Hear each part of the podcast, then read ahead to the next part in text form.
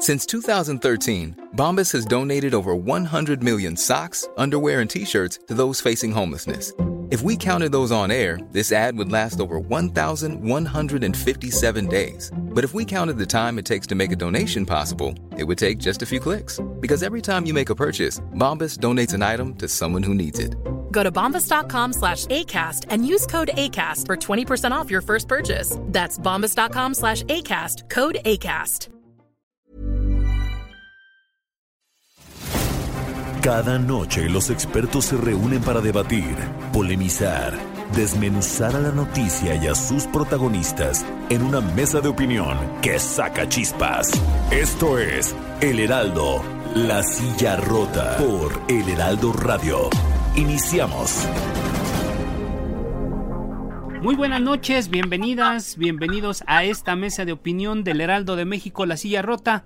Hoy estrenamos día de transmisión. A partir de hoy, todos los miércoles nos podemos escuchar en las frecuencias del Heraldo Radio. Bien, pues eh, también como cada, cada semana presento a mi colega y amigo Jorge, Jorge Ramos, quien nos va a platicar un poco de qué viene la mesa de esta noche. Jorge, estrenamos día. Alfredo, ¿qué tal auditorio? Exactamente, estrenamos día, bienvenidos todos como siempre en eh, cada noche y bueno, pues ahora nos estaremos escuchando los miércoles eh, y bueno, pues eh, la próxima semana, eh, este martes 1 de diciembre, se cumplen dos años del inicio del gobierno de Andrés Manuel López Obrador. ¿Dos años son suficientes para un corte de caja, Alfredo Auditorio? Y bueno, pues como cada noche, como cada semana tenemos invitados de lujo. Damos la bienvenida a la diputada Cintia López Castro del PRI. Diputada, gracias por tomar la llamada esta noche. Alfredo, muy buenas noches, qué gusto estar con ustedes. La verdad es que como cada año, qué padre que podamos hacer nuevamente esta recapitulación. Saludo con mucho cariño también a Jorge Ramos que ha hecho un espectacular trabajo y bueno, también a, a mis compañeros que nos acompañan el día de hoy, a todo el auditorio. Así es, también damos la bienvenida a, Adriana Dávila de Acción Nacional, así como Adriana, Adriana, buenas noches. Hola Alfredo, buenas noches, buenas noches Jorge, un gusto saludarles, un gusto compartir esta mesa eh, de discusión, de análisis, de debate con ustedes. Y también gracias Adriana, y por supuesto damos la bienvenida también a Javier Hidalgo, que él es representante de, de Morena. Javier, buenas noches. Hola Alfredo, hola Jorge, ¿qué tal compañeras? Pues aquí a la orden, buenas noches. Muy buenas noches. Bueno, pues eh, lo que les decíamos, eh, ¿qué son los aniversarios? ¿Son para conmemorar, para celebrar, para hacer un repaso de lo que se ha hecho en un periodo? ¿Qué son dos años con López Obrador?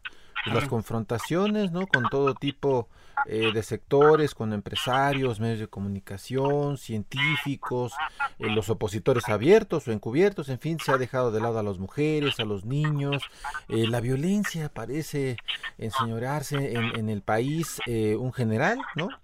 llegó a la Secretaría de Defensa Nacional acusado de narcotráfico en Estados Unidos y se le rescata casi milagrosamente sin pactar nada, según los dichos presidenciales. ¿Qué son dos años con López Obrador? Y pues, eh, pues abriríamos con eh, Cintia López Castro del Revolucionario Institucional. Eh, ¿Cuál es la valoración? ¿Qué son dos años con López Obrador? Adelante, Cintia. Gracias, Jorge. Alfredo, bueno, dos años. Eh, primero entraría con el tema económico. Ha sido un, un, dos años catastróficos económicamente hablando y quiero recapitular principalmente el último año. En el último año y particularmente en los últimos meses, te doy el caso de la Ciudad de México, 32.500 empresas formales cerraron por eh, el tema de la pandemia, lo cual, bueno, pues es natural en el mundo, eh, igual hay, un, hay una crisis económica importante, pero aquí lo que vemos es que el gobierno no hubo un rescate económico con la pandemia, no hubo un rescate, no hubo un programa que realmente apoyara a estas empresas a poder subsistir en esta pandemia, eh, como en otros países donde apoyaban con créditos para que siguieran pagando su renta, eh, con apoyos, préstamos. Entonces, bueno, pues aquí vemos estas 32.500 empresas en solo la Ciudad de México y les quiero dar un dato aterrador. 12 millones de mexicanos solamente a, finales de 2020, ahorita el, el, último dato fue a principios de noviembre, perdieron su empleo. 12 millones de mexicanos perdieron su empleo. Entonces, bueno, a mí me parece un número devastador, pero, pero a ver, repito, porque mucha gente, pues sí, pero así está la pandemia en el mundo y en otros países de primer mundo también se ve, sí, pero les doy un caso. Adriana, que me da mucho gusto saludar, es testigo de cómo en la Cámara de Diputados hemos impulsado la, este, esta iniciativa del ingreso un mínimo vital donde podamos darle a la gente, sobre todo a, la, a las jefas de familia y a los comerciantes que no tienen un empleo formal, que no tienen seguridad social, un ingreso de 3.700 pesos al mes. Durante tres meses se planteó para poder apoyarlos eh, a, pues a combatir esta esta crisis económica y que por lo menos tengan para la renta y para comer.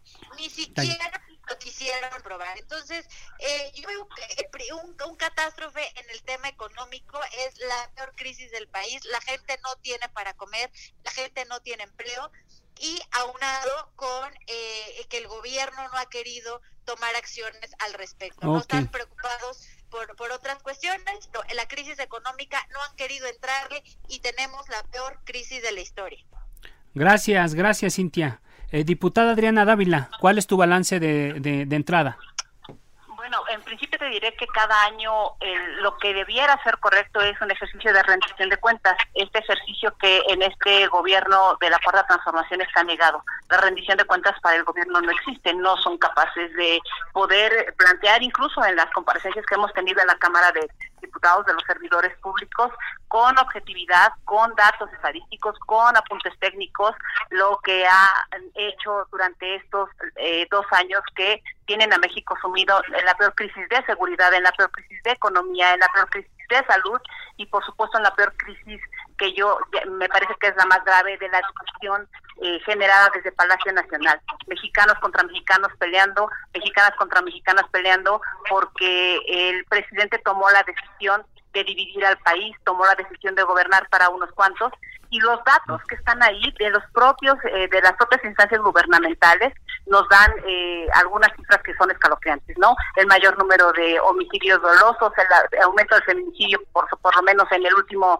eh, mes de más del 7%, aunado esto al 13% que ya traíamos en, en los balances anteriores, eh, también, por supuesto, esta eh, desaparición de 109 fideicomisos que generaban ciertas ayudas, la falta de un plan de infraestructura hídrica que nos que tiene inundado a Tabasco, eh, un, un tema que se convirtió más en un proceso de política electoral por parte del gobierno federal que en una eh, un ejercicio de política pública.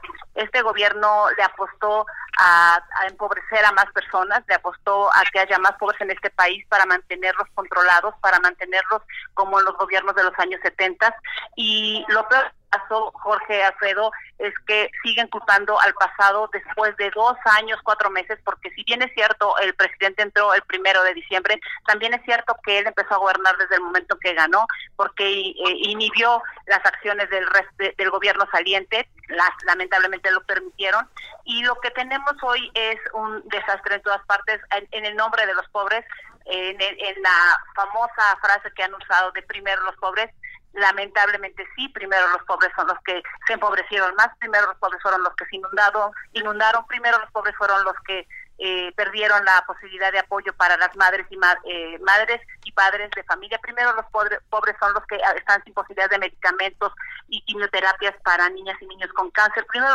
los pobres son las mujeres que no tienen apoyo ya para eh, también sus quimioterapias y la atención médica o los cuidados neonatales como esto te podemos dar muchas cifras, reitero que no son cifras que, sacamos de la manga, son cifras del propio gobierno federal y yo pediría nada más, Jorge, y espero que si vamos a discutir hoy en una mesa análisis, seamos capaces de hacer lo que en la Cámara de Diputados no se hace, es decir, hablar de cifras.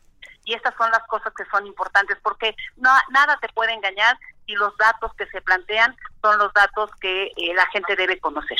Gracias, diputada. Gracias, diputada. Bueno, pues eh, ahí están. Eh, Javier Hidalgo, eh, por saber sí ¿qué, respondes? Porque lo que nos está planteando tanto eh, las diputadas eh, Adriana Dávila como Cintia López Castro, pues es que hay, hay un desastre en un balance negativo. De... Un balance negativo. ¿Tú cómo lo ves? Este, buena parte de, estos argumentos son, la, son la, una acción a la defensiva de esta estrategia que está siendo exitosa de acabar con la corrupción en el país y pues le buscan argumentos para, para resistirse eh, ante algo que es evidente. Mira, me voy solamente a los datos.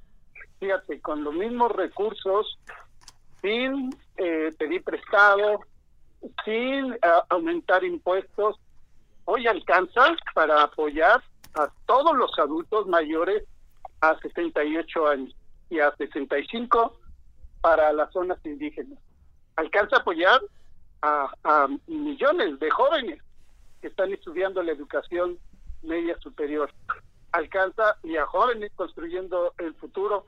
Alcanza a apoyar a campesinos, alcanza a apoyar a pescadores, alcanza a apoyar a, pequeños empresarios, alcanza a generar infraestructura para el desarrollo en, zonas que habían estado totalmente eh, eh, desatendidas, como es en el, sureste, alcanza a generar una, un desarrollo económico de abajo hacia arriba, alcanza a atender a la pandemia que nos dejó, con un sistema de salud que dejaron eh, destrozado y todo sin aumentar impuestos y sin pedir prestado, con el mismo recurso.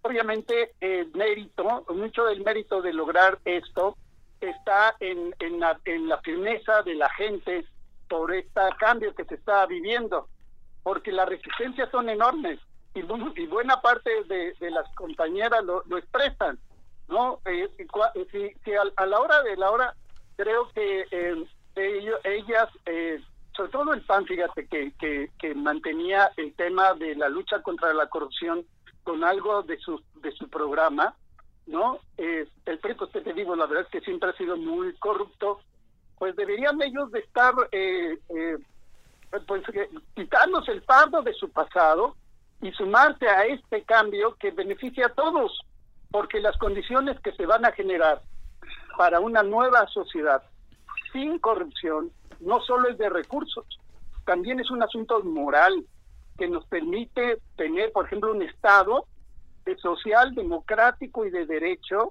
que se pueda respetar. Habían, habían liquidado al Estado mexicano con todas las corruptelas que, que, tenían. Y ahorita, bueno, pues fíjate, sin, no, sin el propio presidente proponérselo, están ya tres, tres juicios, el de la estafa perfecta, el de el de Obredech y lo de García Luna, que ponen muy mal los regímenes del pasado. Y eso no fue cuestión de Andrés Manuel, esos fueron juicios, fueron eh, planteamientos que se hicieron antes. Y las denuncias lo están haciendo entre los propios priistas. Entonces, eh, sí, e, esta situación pues había metido en una bancarrota al Estado mexicano. Así que la cuestión de la lucha contra la corrupción también te da moral y eso ayuda mucho, por ejemplo, en temas como el de la seguridad, donde lo que tenemos que hacer es recuperar los valores que se perdieron con esta descomposición que, que se había eh, generado gracias a ellos. Entonces, Jorge, la, eh, verdad es que muchos de estos son eh, pretextos y son mucha resistencia que hay a este cambio que los mexicanos ya nos surgía y que lo apoyamos la mayoría de los mexicanos y que esperamos pronto también el PAN y el PRI se deshagan de sus fardos del pasado y se sumen porque también les conviene. Bueno, pues ahí está eh, la, postura, ¿no? Javier Hidalgo de Morena dice que eh, eh, tiene otros datos, ¿no? Que más bien hay resistencias, pues, a, a este a este cambio, Alfredo. Sí, ahí está la, digamos, la, la, intervención para el arranque de esta de esta mesa, pero también hay un tema que sin lugar a dudas va a ser este, parte importante del, del balance que se haga de los dos años de la llegada de este gobierno, que es el manejo de la pandemia. Eh, Jorge, amigos del auditorio, ayer se dio a conocer un ranking elaborado por Bloomberg en el que se establece que México es el peor país para vivir durante la pandemia de COVID-19. Está en el lugar 53 con una calificación de 37.6. En ese ranking se midieron, entre otras cosas, el crecimiento de los contagios, la tasa de mortalidad general, las pruebas aplicadas y los acuerdos de suministro de vacunas. Esto en el marco, todo esto en el marco de la eliminación del Seguro Popular en México y de la creación de, un Instituto de Salud para el Bienestar que no termina de cuajar. Este, ¿Qué nos pueden decir al respecto nuestros invitados? abrimos nuevamente con la diputada Cintia López Castro del PRI. Diputada. Gracias, Alfredo. A ver, a mí me sorprende lo que lo que escucho de, de, Javier Hidalgo. A ver, yo creo que la gente, por favor, que les escriba al Twitter, al correo de, de, este programa, en qué que me diga qué país es el que está comentando, porque aquí en México le quiero dar algunos datos. La pobreza por ingreso se incrementó a 10 millones de personas, lo cual no ha habido en los últimos 15 años en nuestro país, y son datos oficiales del el Consejo Nacional de Evaluación de Política de Desarrollo Social, de los 17 programas sociales prioritarios del gobierno federal, eh, porque aquí sume que todos los adultos mayores, yo quisiera escribieran este programa, todos los jóvenes que no reciben una beca, porque no es la cobertura al 100% de los jóvenes ni al 100% de los adultos mayores. Eh, de los 17 programas sociales del gobierno federal, 11 presentaron fallas debido a, a falta de claridad de, los propios programas según Coneval, ¿no? Eh, entre ellos determinaron que estaba sembrando vida, las universidades para el bienestar de Benito Juárez, la pensión de adultos mayores, eh, lo de jóvenes construyendo el futuro y los microcréditos. Entonces, a ver, este, a mí me gustaría que, que, nos explica pues por qué eh, manejan estas cifras. Por otro lado, a ver, en seguridad, eh, México ha tenido el año más violento de su historia. En tan solo 22, bueno, los últimos 22 meses fueron medidos desde el actual gobierno, se registraron 64 mil homicidios, es decir, que en promedio, cada día, o sea, de los 300, de los 700, me parece que son eh, 730 días de dos años de gobierno, han, han, han, han matado han sido asesinadas 997 personas diarias. Imagínense ustedes cómo se atreven a decirnos que tienen un país mejor cuando 97 personas diarias son asesinadas todos los días. Y bueno, también les recuerdo que hace 730 días entraron al gobierno. Yo entiendo que le echen la curva al parado el primer mes, los primeros 100 días, el, el, el, el primer semestre, el primer año si quieren. Llevan dos años, llevan dos años y la gente ya se dio cuenta que, que, que lo que está haciendo es desplomando este país. Otro dato que les doy mm. es que en estos eh, meses de, de, gobierno, en estos dos años, llevan acumulados 1.988 feminicidios. Es decir, 10 mujeres salen de su casa todos los días vivas y sin ninguna razón más que por el hecho de ser mujer son asesinadas. Y vemos que no hay acciones al respecto, que no vemos que se reconozca, no vemos una campaña al respecto para concientizar ni acciones específicas. El secuestro ha parado en nuestro país. Cada seis horas, Alfredo y Jorge, cada seis horas una persona es privada de su libertad. Gracias. Entonces, eh, pues y yo les quiero decir, eh, por último dato, el robo al patrimonio sigue creciendo, cada seis minutos roban una casa y cada tres minutos despojan un, vehículo, eh, a una persona de un vehículo. Díganme si esto es un país seguro y, y ya por favor, Javier, yo entiendo, pero ya no le pueden echar la culpa a porque ya se fueron dos años. Ok, muchas gracias Cintia. Adelante, Jorge. A ver, Adriana, ¿cómo ves estos datos eh, pues muy delicados que dan? El, tema de los feminicidios, justamente este este miércoles eh, se, se, está, pues es, el Día Internacional de, la Violencia contra, contra la Mujer. Hay datos muy muy impactantes, el, el tema de los secuestros. ¿Cómo ponderas este, este tema, Adriana? Mira, es, es muy simple. Yo escucho a, mi compañero Javier Hidalgo y de verdad no, solo, no sé si me da frustración, enojo, molestia o a veces hasta risa por esta tragedia, porque dice que con el mismo dinero alcanza para el combate a la corrupción, a darle a los campesinos, a los pescadores, a la infraestructura, a los jóvenes. Ya Cintia, mi compañera, hizo un muy buen análisis de que estos programas que está mencionando Javier Hidalgo por el propio Coneval señalan que no han sido ni efectivos ni eficientes porque entonces no tendríamos 12 cinco millones más de pobres en este país en estos dos años. Cuando dice alcanza para atender la pandemia, de verdad a mí me da mucha vergüenza que diga eso porque hay 100 mil, más de 100 mil hogares enlutados. Somos el país número 53, de acuerdo a lo que tú ya mencionaste, en el peor manejo de la pandemia. No tenemos ni siquiera la responsabilidad de haberle dado a los eh, médicos y enfermeras que atendían estos, estos eh, casos el material necesario. Hablan de corrupción en el pasado y la tienen perfectamente identificada en el presente. Déjame darte solo algunos datos.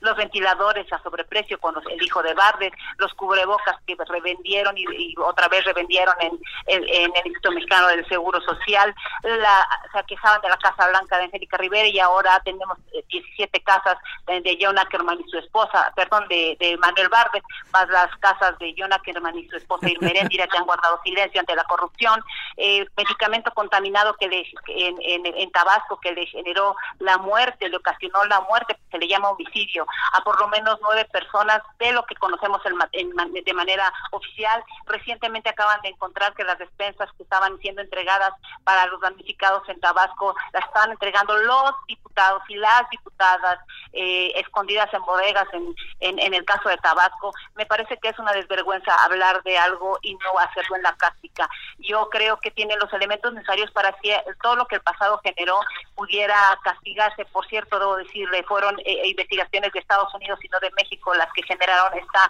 este tema y como bien lo dices, de un tema muy dudoso en, el, en, la forma en la que se negoció, por ejemplo, el caso de Cienfuegos, que es muy similar al de Genaro García Luna, así que no tiene el mismo trato porque se trata de asuntos de carácter político más que de eh, carácter legal. Y este asunto eh, me parece que nos da, eh, nos pinta de cuerpo entero a la cuarta transformación, nos pinta de cuerpo, cuerpo entero a personas que no tienen ni la sensibilidad política ni la responsabilidad y que han querido aventar tanto lodo a la clase política para ponernos a todos en el mismo nivel. Y no, por supuesto que no.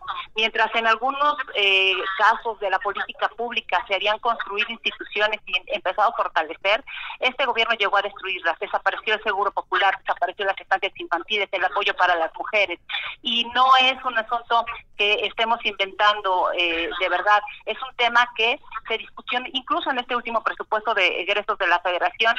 ¿Cómo te explicas que hubo más de mil reservas eh, eh, generadas, obviamente, por, es decir, todo todas bateadas, todo reservado, sí, todas bateadas, pero todo reservado, incluso por por eh, gente de, de, las bancadas de Morena que han guardado un silencio absoluto porque tienen miedo de quedarse sin las candidaturas que les pueden otorgar.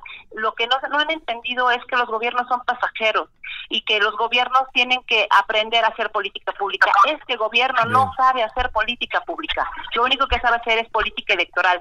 No le interesa mantener empobrecida a la gente con tal de mantenerlos todos eh, enfilados para pedir ayuda suplicar ayuda a este gobierno, porque de otra manera los empleos, la salud, la economía y, insisto, la división la división nos tiene así. Es, es, es verdaderamente increíble que vivan en un país en el que el resto de los mexicanos no vivimos. Muy bien. A ver, Javier, por alusiones, que se pinta de cuerpo entero, dicen, eh, lo, lo, que tú dices, pinta de cuerpo entero a, a la cuarta transformación, y pues, ¿qué respondes?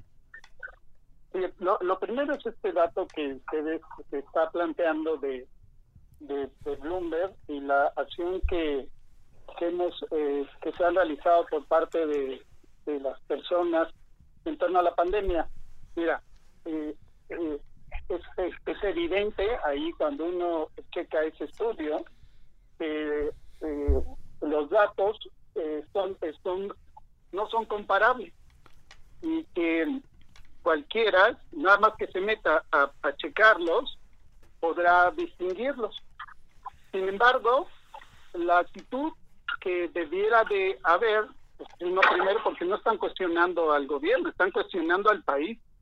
Y el esfuerzo para la pandemia no ha sido solo del gobierno, ha sido de la sociedad, de la gente, de todos. Y las víctimas en torno a la pandemia eh, ha, sido eh, de, todos. Entonces, pues lo primero que se tendría que hacer es como decir, a ver exactamente cómo vienen estos números y ahí vas a distinguir claramente, no lo digo yo, cualquiera lo puede hacer, que no son datos comparables y los datos que están colocando ni siquiera son eh, este, ciertos los de México. Pero en fin, el problema no, no es de Bloomberg, el problema es de nosotros, de la actitud que tomamos ante esta situación. Y, y la verdad es que ha sido muy deplorable la actitud que tomó sobre todo el PAN para la parte esta de la de la pandemia que eh, sabiendo que se nos venía una gran tragedia un gran problema que es esta es esta es esta pandemia como una gran ola y que lo que necesitamos es actuar con serenidad con eh, prudencia con este, con templanza, pues eh, quisieron aprovechar eh, esta circunstancia, generando temor y miedo en la población. Ya de por sí todo el mundo estaba con mucha preocupación y, algo que realmente es destino es Javier, regordearse en las personas que fallecieron víctimas de esta enfermedad. Javier, vamos a... Javier, Perdóname, no, no, mira, vamos a hacer un corte. En esta enfermedad, ¿no? Y entonces... Vamos a ir al corte, Javier. Y, regresamos contigo para que termines de, argumentar, perdón. sí, nos cae la guadaña, perdóname. Vamos a una pausa y regresamos.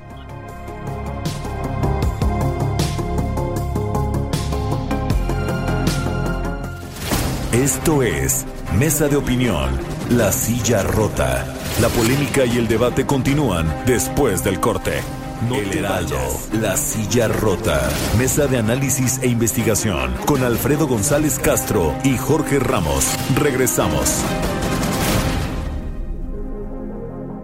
Reiteramos que estamos transmitiendo desde nuestras instalaciones acá en la Ciudad de México por el 98.5 de su frecuencia modulada. Y Jorge, eh, estábamos ahí, hicimos una interrupción medio drástica, pero creo que estaba muy nos, cayó, nos cayó la, guadaña, pero sí, estábamos con Javier Hidalgo que justamente estaba argumentando eh, el tema de cómo eh, Bloomberg, a, modo de ver de Javier, pues tiene algunas, digamos, discrepancias en cuanto al, dato de que nos coloca mal en, en el combate la pandemia. No, no, argumentando de cómo, eh, sabiendo que vienen estos datos, ven claramente, uno lo puede checar, cómo la actitud que ha tomado eh, de, de, sacarle ventaja electoral, queriendo sacar ventaja electoral a, esta tragedia que es para toda la humanidad, que significa eh, la, la pandemia. Y que la actitud pues no ha sido la correcta, que siempre cuando uno tiene una situación de tragedia o de problema, lo que primero que dicen es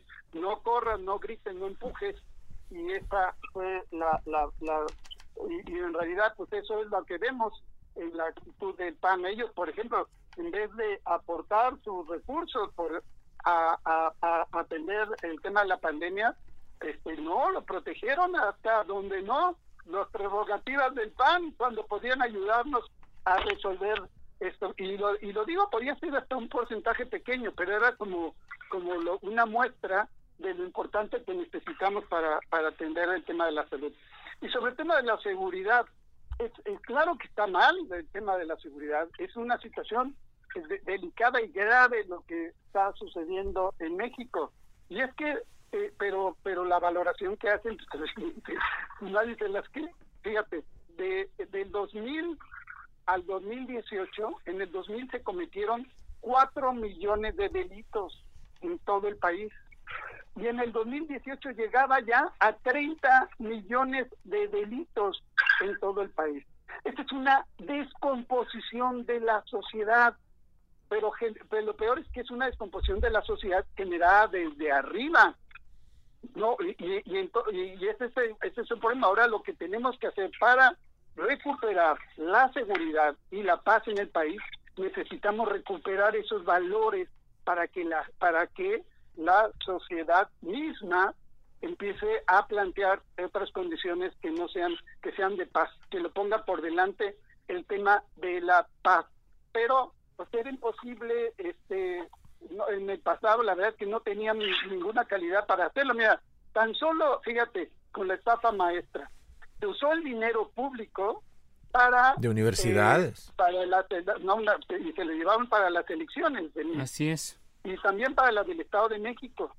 Pero qué hicieron con ese dinero hicieron cómplice a los propios priistas porque les compraron el voto mil pesos por voto en la elección del Estado de México. Con dinero público. ¿cuál es el mensaje? pues la gente sabe que eso está mal lo haces cómplice. ¿Cómo le puedes llamar a un tema de seguridad cuando estás moralmente derrotado? No tienes manera de hacerlo. Por eso recuperar, lo más importante para recuperar la paz es recuperar la moral de los mexicanos. Y aquí sí es importante, pues que esto lo valoren las, las compañeras. Miren, quien, quien le ganó, es que no han dimensionado. Ahorita van a responder ellas no han dimensionado adecuadamente al presidente López Obrador como, como sujeto político, ya no, no idealizarlo como sujeto político. O sea, él trae, trae mucho mérito en el término de, pues, de que les ganó con todas sus trampas, que le ganó, eh, que no se dio por vencido, que, que ganó el país. Y ahora trae un gran mérito el de lograr esta transformación. Él no se va a reelegir, ellos deberían más bien de estar eh, planteando las cuestiones positivas, no colocar tanta resistencia y además una serie de mentiras que nomás los embarca, ¿no? O sea, los embarca, como esto que dice la compañera de PAN, que lo de García Luna es un asunto político, ¿no? Nomás los embarca más. Cuando podían pintar su raya, aprovechar la parte importante que significa terminar con la corrupción en este país y colocar su programa de gobierno. En todos estos dos años yo no he escuchado propuestas. Mira, la única propuesta que he escuchado de, del PAN es esto de la renta básica. Pero como si no se dieran cuenta que, la, que lo que estamos haciendo, que hicimos en el artículo cuarto constitucional de colocar de manera universal el apoyo a los adultos mayores y a los jóvenes de manera obligada, es una renta básica. Entonces, no, no, no han hecho propuestas, se la han planteado este, resistiendo, resistiendo, y la verdad es que pues sí se van hundiendo, ¿no? Gracias, Javier. Se, van hundiendo, sí. Gracias. Bueno, si, si, si los invitados están de acuerdo, vamos a darles un minuto por cada participación para que ya puedan ir peloteando ahí sus ideas. Vamos con Cintia López. Cintia, eh, en materia de seguridad pasamos de la, de la política de abrazos no balazos y las estadísticas siguen creciendo. ¿Qué puedes decir sobre esto, Cintia?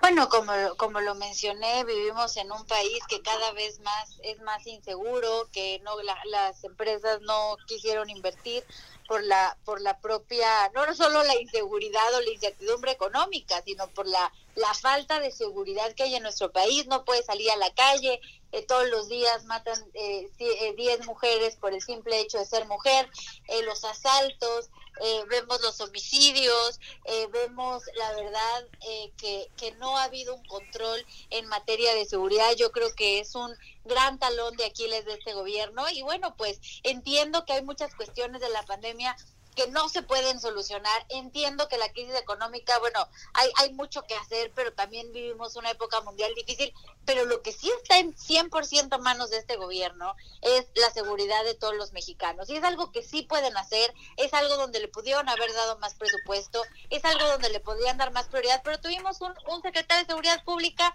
que se dedicó estos dos años a construir su candidatura por Sonora. Entonces, eso es lo que vemos. tanto lo criticaron de gobiernos pasados que aquí ven, en vez de estar preocupado por la seguridad de los mexicanos, está pensando en su campaña. Gracias. Entonces yo, yo, les diría que, que la seguridad sí es algo que, que ellos pueden hacerlo, que no hay pretexto, que no se vale hablar de gobiernos anteriores porque ustedes están al mando y, y, y, hay mucho que le deben a los mexicanos en materia de seguridad. Gracias, Cintia. Adriana Dávila, te preguntaría, retomando lo que dice Javier Hidalgo, eh, ¿se resisten ustedes? Y la otra parte, si de lo que se trata básicamente es de un cambio de mentalidad y eh, volvernos buenos.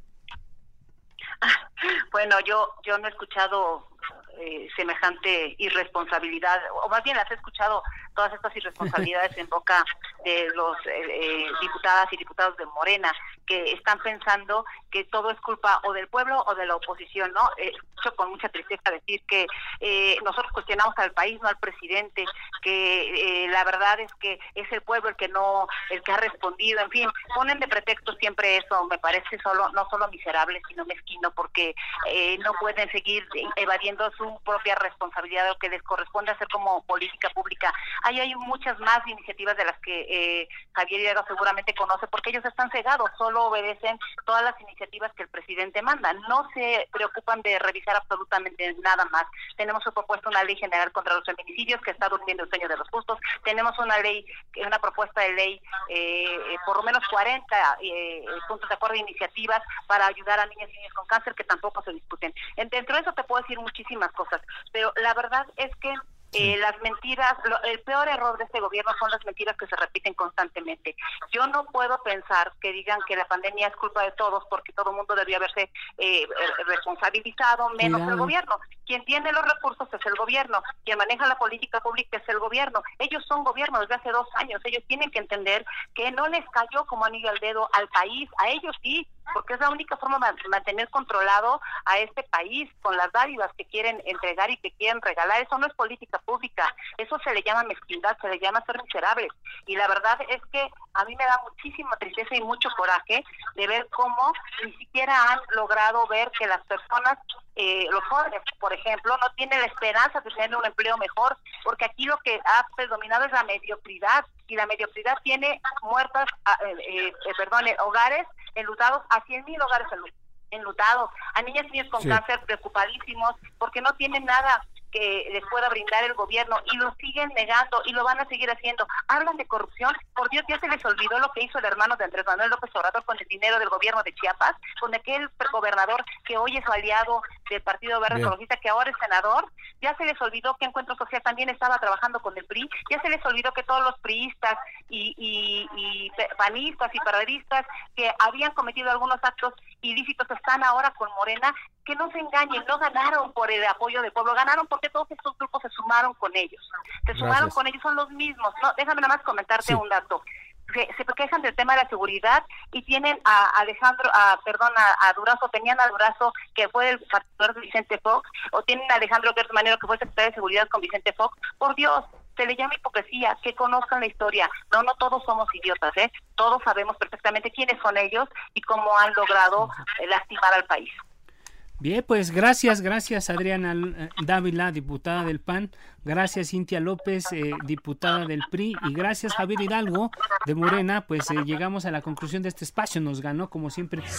Vamos a otra cosa, resulta que todos estamos inquietos sobre qué es lo que está sucediendo con, con las vacunas para eh, contra la COVID. Sí, es muy importante. La gente pues necesita saber pormenores, detalles de cómo va esta negociación. Y bueno, para ello en la silla rota entrevistamos a Marta Delgado, y es subsecretaria para Asuntos Multilaterales y Derechos Humanos de la Secretaría de Relaciones Exteriores. Y bueno, ella nos cuenta eh, los, los avances que hay en este terreno. cuando cuando cuando la primera vacuna a un mexicano o mexicana? Escuchemos. ¿Sabemos en qué mes por lo menos eh, se va a aplicar la primera vacuna en México? Ay, no. no, no sabemos. Ojalá, esperamos, no sé, que en el primer trimestre del año, yo soy optimista por lo que veo que está pasando en el mundo. Eh, el Reino Unido, Alemania, Estados Unidos, han dicho que en diciembre empiezan. Entonces, en la medida en que estos países también están usando las mismas vacunas que nosotros y que nosotros ya tenemos esto, pues podríamos pensar en que no a lo mejor exactamente en diciembre, pero sí, porque tenemos que también pasar nuestra regulación, pero pues, tampoco podemos decir que pues en mayo, ¿no? ¿Por qué? Sí, es lo que espanta a veces, ¿no? Entonces, digamos, primer trimestre, ojalá fuera en enero, ¿no? Exacto. Ojalá. Sí, subsecretaria, eh, había una gran preocupación eh, en, los partidos políticos porque no se etiquetó en el presupuesto del, próximo año recursos específicos para la vacuna. Eh, mi, pregunta va en el sentido, ¿hay razón para estar preocupados que no haya recursos para la vacuna? Dos, eh, sabemos más o menos entre cuánto y cuánto nos va a costar este, eh, todas estas vacunas eh, y, cuántas, por las cifras que nos dio, pues, prácticamente tenemos vacunas para toda la población. Hay 77 millones de, un, de, de, Astra, hay 35 millones de otras más. O sea, parece que sí tenemos como vacunas suficientes, pero sí va a haber entonces vacunas para los 130 millones eh, si va a haber dinero y cuánto más o menos es lo que tienen previsto que se va a gastar para vacunas el próximo año. Mira, em, uno, yo soy testigo de que el presidente ha asignado y ha garantizado recursos para las vacunas. No es un asunto que represente un, problema de que no va a haber. Quizás lo mejor sería que pues, estuvieran en el presupuesto pero yo estoy segura que el secretario Herrera tiene perfectamente ubicado de dónde será. Eh, y, la verdad, honestamente, ese sí es un tema en el que no nos hemos nosotros involucrado. En el de dónde salen. Ya a la hora de las reuniones con la oficial mayor, ella dice cuánto y no sé qué, y se pone a hacer su chamba y a, sacar los fondos de, de los diferentes este, eh, lados donde pueden, ¿no? Ahora bien, tenemos hoy vacunas precompradas para 116 millones de mexicanos, considerando la de una y la de dos dosis, 116 millones de mexicanos. Pero tampoco sabemos que todas van a funcionar. Hay países que tienen, mira, por ejemplo, el Reino Unido ha comprado vacunas para siete veces el número de gente que tiene en su país de población. ¿Por qué? No saben cuál va a funcionar. Europa también ha comprado 1.600 millones de dosis de vacunas. O sea, todo, eh, eh, los países muy ricos están comprando muchísimo. Después, lo que van a hacer es dos cosas, o donarlas a los países pobres, las que les sobran, o revenderlas, porque al final, o cederles los contratos a los que no tienen. Pero ahora sí que su estrategia de los que tienen mucho dinero es comprar muchas, muchas, muchas, muchísimas. Nosotros creo que tenemos estos primeros cuatro COVAX, COVAX y los otros tres, 116 millones la cobertura. Y el dato de cuánto cuesta todo eso sí lo tengo, consíguemelo, please. Eh, ahorita les digo cuántos millones de dólares son. Híjole, pero somos 130 millones. ¿Qué va a pasar con 14 millones de personas? ¿Qué va a pasar con 14 millones de personas? No, no, no, nunca vas a vacunar el 100% de la población. Jamás, jamás. Uno por edades, los temas de los niños, los temas de personas que tienen el sistema inmunológico, o sea, que no pueden tener vacuna, que no se les da la gana vacunarse. En fin, hemos pagado 321 millones de dólares de anticipos. Bueno, se están pagando. No, no diría que ya se depositó todo, pero eso es el compromiso que tenemos ahorita. Las 116 millones de personas a vacunar con estos, es con estos anticipos que les estoy platicando. ¿Cuál es el paso que hay que dar entre el convenio establecido de precompra y un contrato formal entre las partes? Entiendo este condicionamiento que ha puesto México de que lo apruebe la FDA o la EMA o la por supuesto la propia COFEPRIS, si entiendo bien. Pero ¿qué falta eh, en condiciones y en tiempo para tener un contrato formal. Ok, los tres acuerdos son formales. En el caso de AstraZeneca, ya no falta nada. Nada más nos faltan unos asuntos fiscales. Nada más, eh, de determinación de impuestos. No, ya aquí no nos falta firmar nada. En el caso contratos, ¿Es un contrato ya firmado o es una promesa de compraventa? Es un contrato. En ningún caso de los tres ha sido promesa de contrato. Una cosa es que esté condicionada su autorización sanitaria y otra cosa es que sea promesa. Sí he escuchado decir que no que era un acuerdo de una carta de intención. No, las cartas de intención se firmaron en agosto. El 13 de octubre se firmaron compromisos, no se firmaron cartas de intención y con Pfizer se firmó un compromiso de ventana de 15.5 a 34.4 y después lo que se va a aterrizar ya, la semana que entra tienen que quedar firmados los otros dos, Cancino y Pfizer, ya los contratos eh, finales les decimos, eh, que también son de precompra. O sea, es que parece como que precompra es precontrato, no hicimos un contrato de precompra el 13 de octubre, Alcocer lo firmó y ahora la semana que entra el doctor Alcocer además ya instruyó que sea el lunes que se tengan listos. Hoy me llegó esa noticia de él. Él instruyó que ya el lunes tienen que estar los dos convenios, los dos contratos listos ya en todos sus términos legales para que sea el contrato final de precompra. Y los condicionamientos son muy diversos, ¿no? Este, algunos, por ejemplo, te digo, tienen condicionamiento a eh, eh, éxito de la fase 3, Cancino, EMA, Astra, FDA, eh, Pfizer. algunos, por ejemplo, hemos conseguido reembolso. Si no tienes tu éxito, mi, mi anticipo es reembolsable. Sea, eso fue una, la verdad estoy orgullosa porque eso no todos los países lo tienen. Y hay otros temas más confidenciales que también son muy interesantes en la negociación que hicimos, ¿no? Pero el tema, Roberto, es muy importante porque ya con esto ya como se, que se aterriza el compromiso y también la obligación del pago, del anticipo. La mayoría de los contratos tienen un anticipo y después, como te van entregando, ya vas pagando lo que va... Este, las, las, administraciones, sí. Las administraciones y esas ya son presupuesto 2021.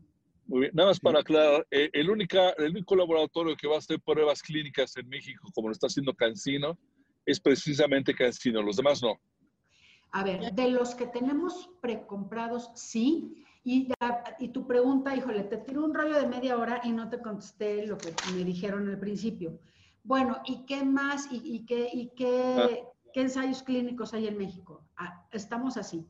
De los que siempre he comprado, que son los que nos entregan entre diciembre y abril, son esos tres, Pfizer, Astra y Cancino, solamente tenemos ensayo clínico en México de Cancino.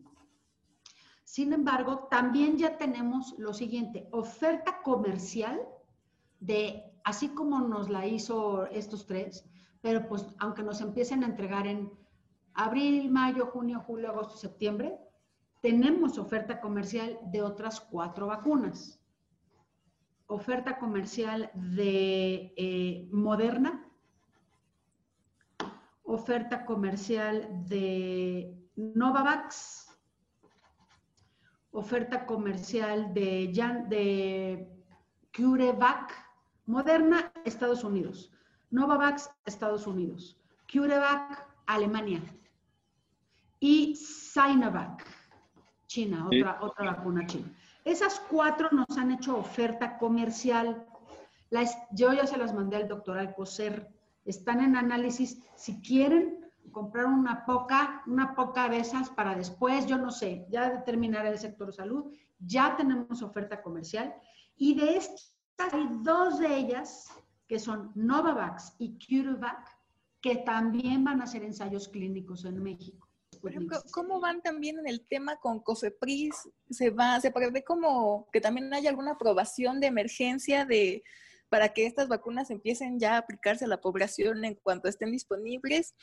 También, ¿cómo va este tema de la logística con el sector salud, con Secretaría de Salud, y insiste, no sé cómo vaya a ser ahí este tema. Y de COVAX, también me gustaría preguntarle, ¿ahí cómo funcionan? Mm, vamos a escoger qué vacunas son las que, o nos van a tocar las que ellos nos digan. Muy buenas, Marilu. Mira, a ver, la primera era... Eh, Cofepris. Cofepris está, o sea, súper presionada y el presidente le ha pedido al doctor Novelo su intervención inmediata para que con toda prioridad se hagan las autorizaciones obviamente les quiero decir algo, se tome en cuenta que traen EMA y que traen FDA, pero eso no quiere decir que la COFEPRIS en pase automático les dé el registro. La COFEPRIS se toma su tiempo y su dedicación para revisar todo y darle la autorización de emergencia, pero sí tienen como indicaciones de hacerlo eh, ágilmente. ¿Ok? Eso, eso es el... Y, y han ayudado muy bien en este tema la COFEPRIS. O sea, hasta ahorita el doctor Novelo realmente está como muy, muy, em, pues muy metido, muy, muy metido en esto de las vacunas y le estamos muy agradecidos porque ha sido un trabajo aparte súper pesado para la, la, COFEPRIS esto. Em, eh, y, han, y, han, tenido las autorizaciones, por ejemplo, para el ensayo clínico de Cancino. Lo hicieron muy rápido, muy expedito y muy bien. Eh, después, me preguntas de la logística. Aquí yo sí, me, parece que sí es un momento importante para un poco que ya se presente el programa de vacunación. Mi idea sería, ya lo he planteado en el grupo de trabajo que tenemos, que aunque todavía no sepamos cuál sí, cuál no, que aunque todavía no sepamos exactamente ya tenemos tres acuerdos de precompra que nos dicen cuándo nos entregan cuáles y podríamos estar ya aterrizando un programa de vacunación si los contratos se, se, actualizan, o sea, se hacen, si no, pues ya ajustas, ¿no? El programa de vacunación. Pero sí siento que es muy urgente, muy, muy urgente que el sector salud presente el programa de vacunación de COVID, porque, pues así lo he visto que están haciendo en otros países. Jorge, amigos del auditorio, llegamos al fin de, de, esta mesa de análisis, de este espacio. Y bueno, no nos podemos ir sin antes agradecer a quienes hacen posible este espacio. Isaías Robles en, en la información, Orlando Oliveros en la producción y Jorge Aguilar en los controles técnicos. Descanse. Alfredo, buenas noches. No se les olvide ser felices como siempre y usen cubrebocas. Yo me lo pongo. La polémica por hoy ha terminado. Te espera el próximo jueves para que, junto con los expertos, analicemos la noticia y a sus protagonistas. Esto fue El Heraldo, la silla rota, por El Heraldo Radio, con la H que sí suena. Hasta entonces. Even when we're on a budget, we still deserve nice things. Quince is a place to scoop up stunning high-end goods for 50 to 80% less than similar brands. They have buttery soft cashmere sweaters starting at $50, luxurious Italian leather bags, and so much more. Plus, Quince only works with factories that use safe, ethical, and responsible manufacturing. Get the high-end goods you'll love without the high price tag with Quince. Go to quince.com/style for free shipping and 365-day returns.